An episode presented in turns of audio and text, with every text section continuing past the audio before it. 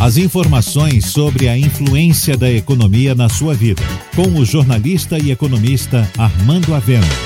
Falando de economia. A moeda brasileira foi uma das que mais se desvalorizou no planeta neste ano de 2020. E isso por conta de uma série de fatores.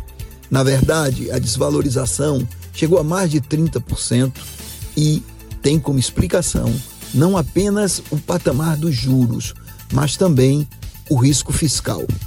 O Brasil reduziu seus juros e isso é muito bom para a economia. Mas essa redução de juros, com a Selic a 2%, ela afasta o capital especulativo. E esse capital que vem apenas para se beneficiar da diferença entre o juro interno e o juro externo, ele simplesmente deixou de vir ao país.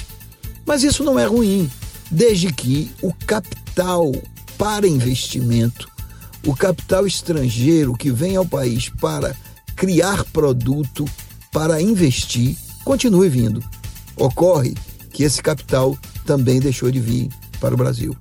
Isso por outro motivo. O motivo é o risco fiscal. O risco fiscal que fez com que, com os gastos na pandemia, a dívida interna do Brasil chegasse a 100% na relação entre dívida PIB.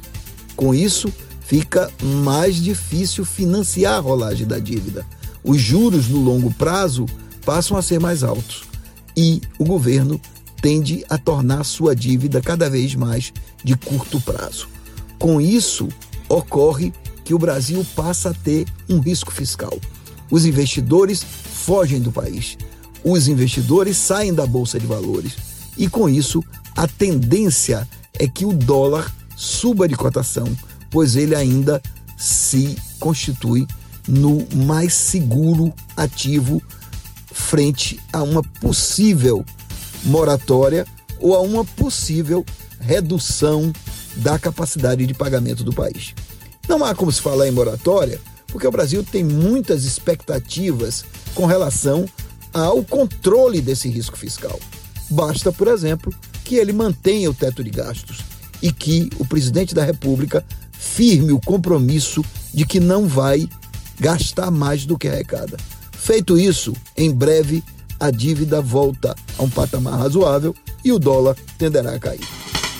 Você ouviu Falando de Economia, com o jornalista e economista Armando Avena.